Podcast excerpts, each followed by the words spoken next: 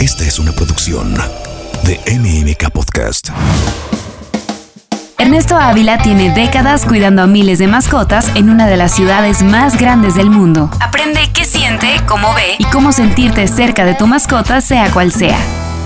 Prepárate para entrarle con todo a la vida oculta de tu mascota en Mascotas SOS. Hola, ¿qué tal? Pues antes que nada, muchísimas gracias, bienvenidos a este nuevo proyecto, nuestro podcast Mascotas SOS. Yo soy Ernesto Ávila Escalera y soy médico veterinario egresado de la Universidad Nacional Autónoma de México y soy director de la Clínica Veterinaria del Bosque en Naucalpan, Estado de México. Pues bien, eh, vamos a abrir con un tema eh, que es el tema de la geriatría y la gerontología veterinaria. Cuando hablamos de, geriatría, estamos hablando de un área de la medicina veterinaria que trata sobre los problemas específicos, problemas clínicos de perros y gatos de edad avanzada. Y cuando hablamos de gerontología, estamos hablando de los problemas encaminados en los cambios sociales y psicológicos eh, que presentan los perros y gatos. Para muchas personas, cuando hablamos de psicología en medicina veterinaria, puede ser un poquito extraño, puesto que pensamos que hablar de sociedad es exclusiva de los humanos y eh, que ellos no comparten. Pues, ¿qué creen? Que hoy la sociedad está compartida eh, con seres humanos y con animales no humanos. Bien, pues el envejecimiento es la suma de los cambios corporales progresivos que causan son asociados a diferentes enfermedades. Bien, cada especie, hay un libro maravilloso que me encontré por ahí que se llama La Medusa Inmortal, en donde habla precisamente de los cambios biológicos normales de este envejecimiento y están relacionados con este cambio en un equilibrio muy, muy delicado entre los diferentes sistemas corporales. Por ejemplo, cuando hablamos de una enfermedad cardíaca isquémica, cuando tenemos zonas de ese músculo cardíaco en donde hay zonas en donde están poco irrigadas, podemos hablar de diabetes mellitus, de displasia de la cadera, de dolor, de estrés, de intolerancia al ejercicio, incremento de peso corporal, obesidad, mayor deterioro y mayor osteoartrosis.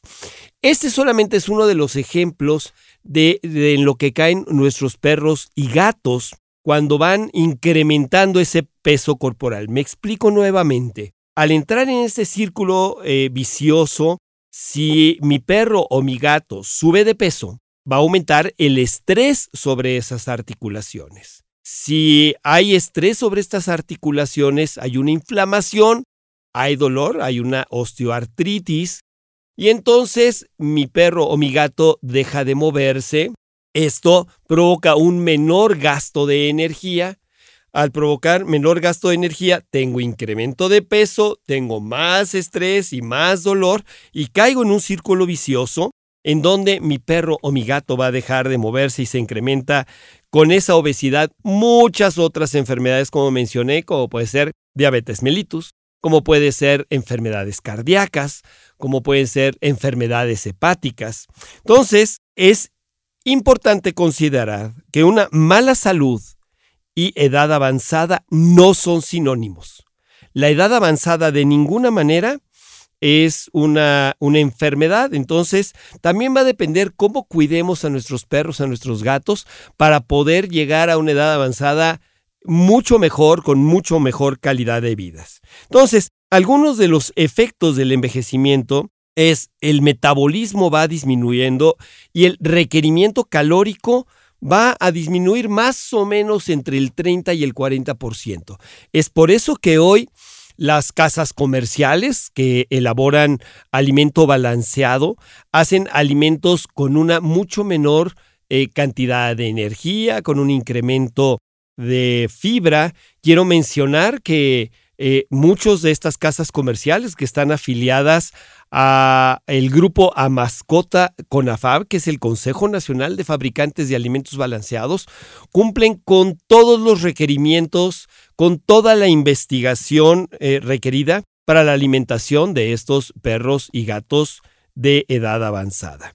También eh, comentar que estas mismas casas comerciales hacen alimentos para algunos perros o gatos que padecen enfermedades crónico-degenerativas propios de la edad avanzada. Esto, su médico veterinario les va a recomendar alimentos hechos, por ejemplo, para problemas osteoarticulares, algunos perritos y gatos con diabetes, algunos con enfermedad cardíaca, algunos con enfermedad hepática, en fin, Hoy vemos que es muy, muy sofisticado el tema de la nutrición y la alimentación de perros y gatos. Otro de los efectos que provoca este envejecimiento es que la respuesta inmune se ve reducida, a pesar de que el recuento de los linfocitos, estas células, estos soldados del cuerpo que se encargan de mantener eh, las defensas, están ahí, pero disminuyen las defensas. Por lo tanto, eh, es muy importante continuar con nuestros programas de profilaxis, esto es, con las vacunas, con los eh, desparasitantes adecuados. El mejor ejemplo que pongo, recuerden ustedes cuando tuvimos la pandemia de COVID-19, ¿quiénes eran los primeros en ser vacunados? Precisamente los adultos mayores. Dentro de muchos de los mitos que tenemos, es que los perros y gatos de edad avanzada no deben de ser vacunados porque ya recibieron muchas vacunas. Esto es falso. Recuerden que la inmunidad de nuestros perritos y gatos viejitos también disminuye en estas edades. También tienen una menor capacidad de protegerse de todos los procesos infecciosos, por lo tanto, uso de desparasitantes estratégicos. No se trata de administrar a nuestros perros y a nuestros gatos un desparasitante sin saber si hay o no hay parásitos. Seguramente su médico veterinario le pedirá eh, hacer un examen coproparasitoscópico, un análisis de heces fecales para determinar si hay o no hay parásitos. Si no existen parásitos, su médico veterinario no va a desparasitar. Otros efectos físicos del envejecimiento es que se presenta este mayor índice de grasa, la piel es más gruesa, se va pigmentando y tiene una mucho menor elasticidad. La piel de nuestros pacientes viejitos va a requerir una mayor cantidad de ácidos grasos omega para irla protegiendo. Eh, hay ocasiones en que utilizamos unas cosas que se llaman ceramidas para que los, la, piel tenga una mayor flexibilidad. Los cojinetes plantares, estos eh, colchoncitos que vemos nosotros en sus patitas, se van a ir engrosando. Entonces, podemos utilizar simplemente vaselina, vaselina que nos va a servir a lubricar adecuadamente estos, estos pacientes.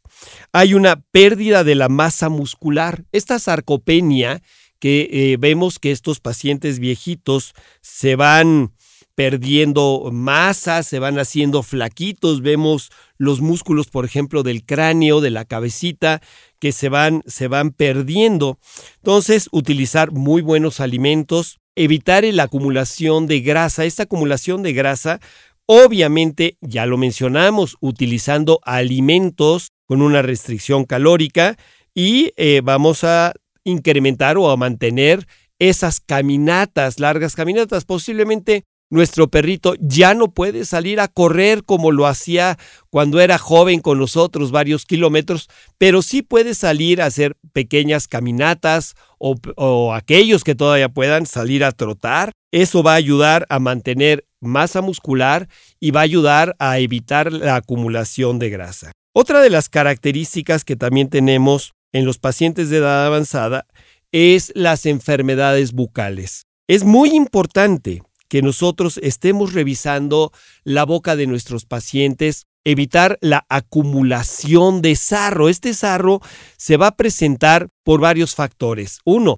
porque haya agua eh, muy pesadas con eh, sales o eh, oxalatos de calcio o la misma saliva de los perros que contiene estos oxalatos de calcio. Entonces, evitemos a través de limpiezas dentales con su médico veterinario. No es que su médico veterinario les quiera cobrar más, pero es muy importante que a diferencia del ser humano, en el caso de perros y gatos, estas limpiezas dentales se llevan a cabo eh, bajo anestesia.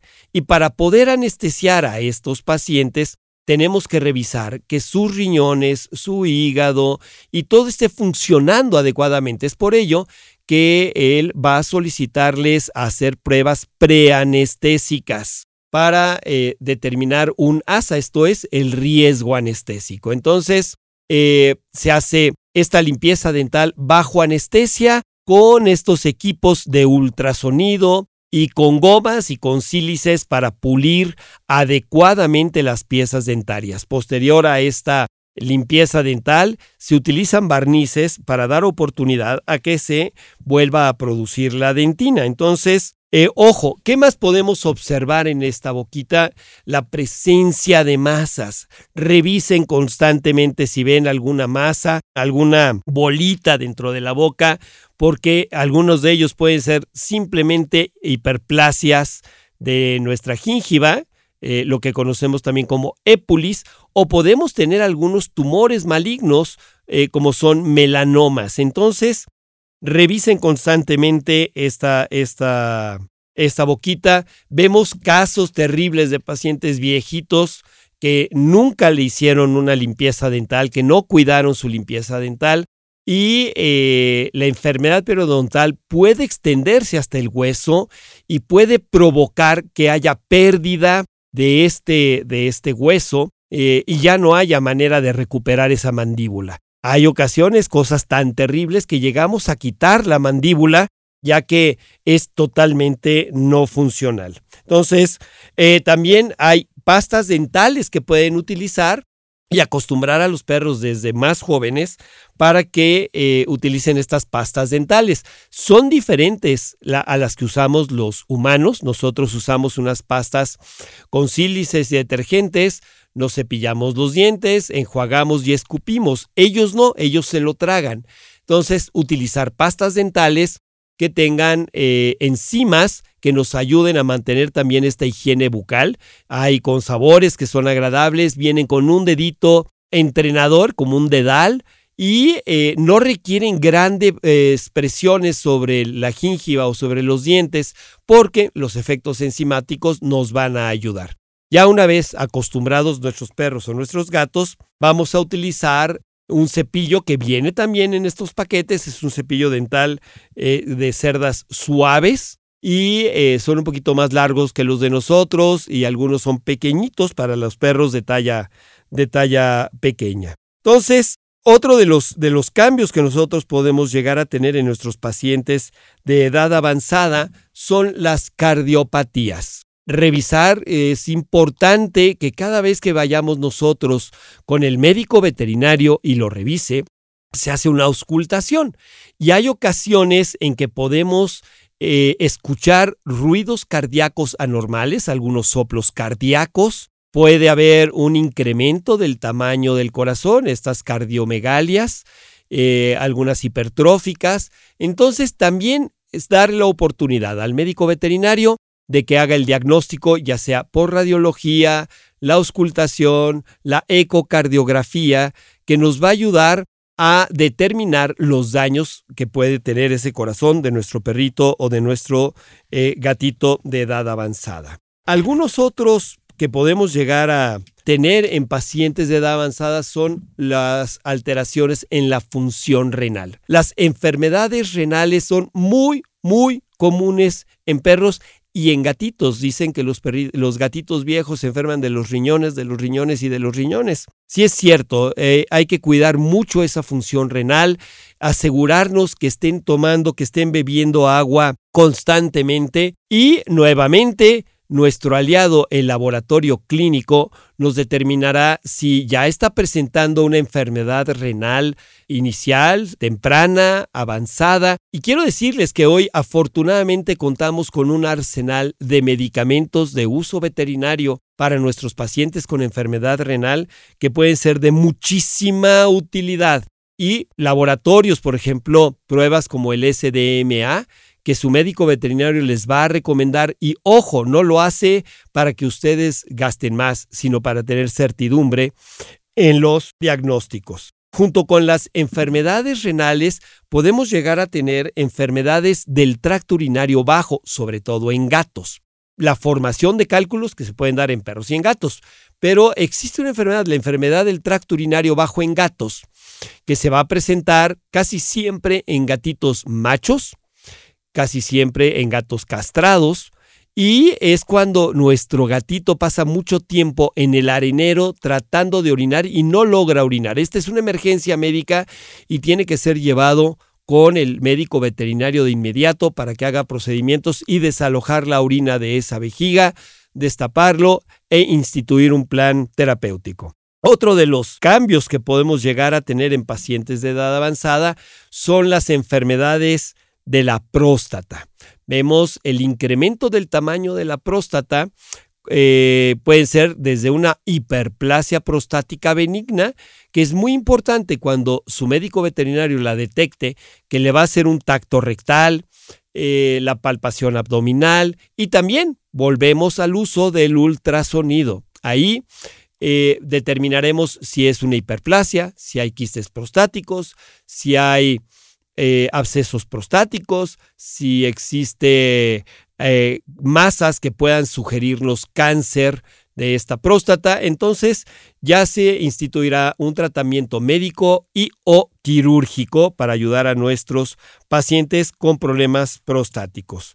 En el caso de las hembras, pues ahí también los problemas eh, de ovarios. Recuerden que el útero y los ovarios solamente nos van a dar dos cosas, cachorros y problemas. Por lo tanto, les recomendamos que esterilicen a sus perritas para que cuando lleguen a la edad avanzada no presenten eh, este tipo de problemas e incluso problemas como la piometra, el síndrome de, eh, se llama eh, endometritis quística piometra es muy común en perras de entre los 7 y 9 años o un poquito más avanzado, en donde el útero se llena de pus y es una cirugía de emergencia y se presenta en perritas de edad avanzada. Otro de los cambios que podemos llegar a tener en nuestros perritos son problemas oftalmológicos, como puede ser eh, la presencia de cataratas. Hoy quiero comentarles que es importante determinar la diferencia entre cataratas y la esclerosis del cristalino, en donde vienen cambios eh, de este cristalino, pierden un poquito la capacidad de la visión, pero si son cataratas, determinar la causa de la catarata, que puede estar relacionada con diabetes, y también hoy hay médicos veterinarios oftalmólogos que practican cirugía para poder retirar estos cristalinos, eh, operar estas cataratas, y eh, cada día son más, más comunes ya estas cirugías. Em, algunos de los, de los cambios que podemos llegar a tener en nuestros pacientes geriátricos también son enfermedades auditivas. Se va perdiendo la capacidad auditiva, en donde nuestro paciente pues escucha un poquito menos y también es importante ir determinando para saber si podemos ayudar a nuestros, nuestros pacientes. Otro de los problemas muy comunes en geriatría es todos los eh, cánceres que ustedes quieran. Cáncer de hueso, eh, que son los osteosarcomas, cáncer, por ejemplo, de vaso. Esto eh, es muy común en los pacientes ya de edad avanzada que encontremos tumores de vaso, estos hemangiosarcomas, linfomas. Afortunadamente, en algunos pocos casos, algunos hematomas esplénicos y eh, esta es una cirugía de emergencia.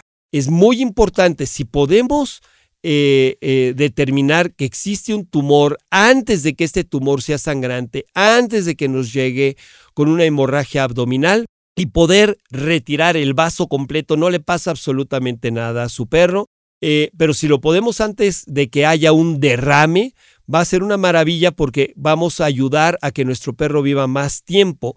Una vez que este tumor es sangrante, podemos diseminar células malignas por todo nuestro cuerpo. Hay muchos otros tipos de cánceres, por ejemplo, los mastocitomas en pacientes de edad avanzada son muy comunes. Esa presencia de masas en piel búsquenla cada vez que estén cepillando a su perro, que estén acariciando a su perro y vean ustedes una masa, llévenla con el médico veterinario. Este lo que va a hacer es una punción por aguja fina, determinar qué tipo de tumor es y eh, planear la cirugía. Aquí en las cirugías, cuando nosotros tenemos mastocitomas, para que no se me vayan a espantar, si tenemos un mastocitoma pequeño, la cirugía es, grande. Y si el mastocitoma es muy grande, la cirugía es muy, muy grande, en donde tiene que ser planeada por el cirujano veterinario para poder reconstruir. Una cosa es quitar el tumor y otra cosa es cubrir ese defecto a través de colgajos. Entonces, tienen que ser cirujanos con mucha experiencia para poder eh, reconstruir. Hay muchos otros tipos de cánceres como son los linfomas, que pueden ser linfomas ya sea cutáneos en piel, pueden ser linfomas multicéntricos en todo el sistema linfático, todos los ganglios linfáticos, pueden ser linfomas intestinales, en fin, hay muchísimos diferentes tipos de cáncer que su médico veterinario va a poder ayudar. Otro aspecto muy importante de la, del comportamiento, acuérdense que hablábamos de geriatría y de gerontología, los cambios psicológicos y sociales que puede llegar a tener nuestro paciente. Vamos a entrar un poquito en esa parte social de ese perrito que siempre había sido amable, siempre había sido cordial y de repente se tornó agresivo. Esto puede ser por problemas sistémicos, médicos, como puede ser el dolor, el dolor osteoarticular, el dolor de la columna, eh, en donde el perrito cuando lo acariciamos nos responde de manera agresiva porque le duele. Pero también eh, podemos tener cambios conductuales y hay una enfermedad que se llama disfunción cognitiva geriátrica canina. Esa disfunción cognitiva geriátrica canina o felina es por la acumulación de unas proteínas que se llaman beta amiloide en la membrana presináptica. Esa es nuestro Alzheimer, pero en medicina veterinaria. Ahí es en donde nosotros vemos los cambios conductuales del perrito o el gatito que se pierde dentro de la casa o que puede dejar de reconocernos, puede en un momento dado salir de casa y no encontrar el camino de regreso, eh, puede perder la capacidad de orinar y defecar en lugares en donde antes ya estaba entrenado. ¿Por qué? Porque ya no se acuerda. Hay pacientes que tienen regresiones y empiezan con comportamientos exploratorios orales. Esto es, empieza a tragarse y a consumir materiales que antes no estaba consumiendo. Entonces, si ustedes observan que hay un cambio conductual en su perro eh, de edad avanzada, en su gato de edad avanzada, no duden en asistir con su médico veterinario para que les ayude a poder diagnosticar y tratar. Quiero decirles que la disfunción cognitiva geriátrica canina no se cura, pero sí podemos ayudar a disminuir la presentación de estos signos clínicos. Bien, pues en esta ocasión platicamos un poquito sobre eh, lo que es la medicina en geriatría y gerontología de perros y gatos, eh, comentarles que la medicina está avanzando de manera muy, muy importante, que hoy contamos con muchísimos medicamentos de ingeniería genética, desinflamatorios específicos, etcétera.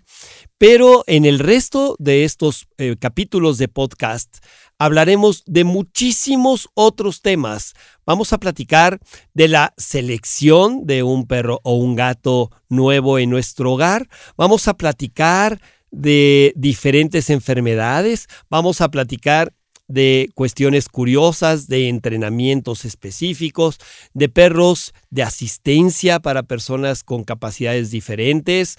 Vamos a platicar de muchas mascotas no convencionales y vamos a traer también algunos invitados que nos ayuden a aclarar muchos de estos temas y que pueda ayudarles a una mejor convivencia entre humanos y animales de compañía.